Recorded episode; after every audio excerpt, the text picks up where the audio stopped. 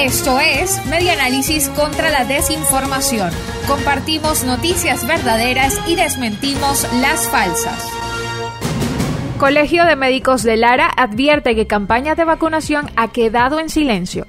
El proceso de vacunación contra la COVID-19 organizado entre el Colegio de Médicos del Estado de Lara y autoridades sanitarias de la región se encuentra actualmente paralizado.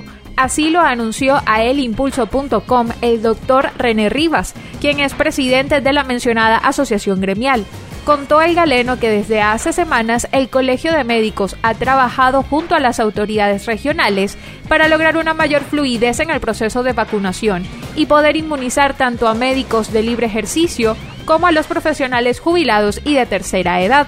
Sin embargo, tras haber iniciado la vacunación de médicos de la tercera edad el pasado 15 de abril, hasta la fecha solo 25 personas han recibido las dosis anti-COVID-19. En cuanto a los trabajadores activos, ninguno ha sido vacunado. Rivas señaló que hasta el 6 de mayo de 2021 no se ha completado al 100% de la vacunación del personal de salud del sector público y precisó que solo los centros centinelas y hospitales más importantes del estado Lara han comenzado a inmunizar a parte de su personal. Esto fue Media Análisis contra la Desinformación.